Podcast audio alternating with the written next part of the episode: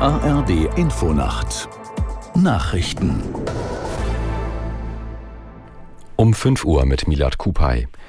Die telefonische Krankschreibung könnte schon in der kommenden Woche wieder eingeführt werden. Nach Recherchen des ARD Hauptstadtstudios ist dies am 7. Dezember realistisch. Aus Berlin Karl Dietrich Meurer.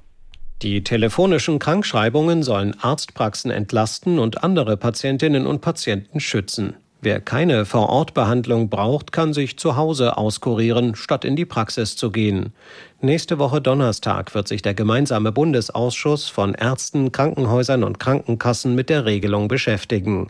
Sollte sie angenommen werden, dann ist geplant, sie auch umgehend in Kraft zu setzen.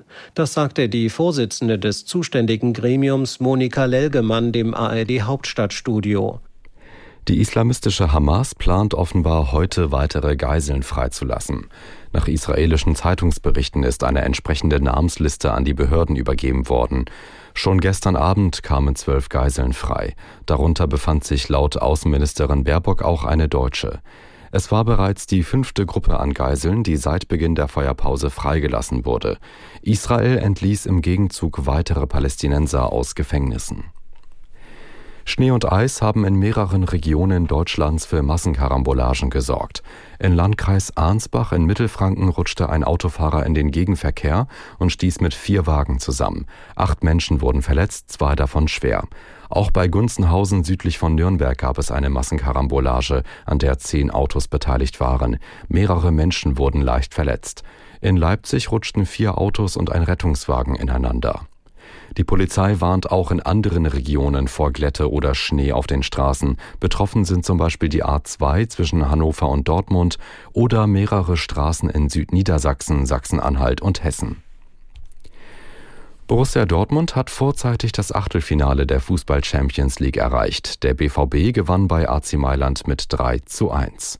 Aus der Sportredaktion Christian Hake.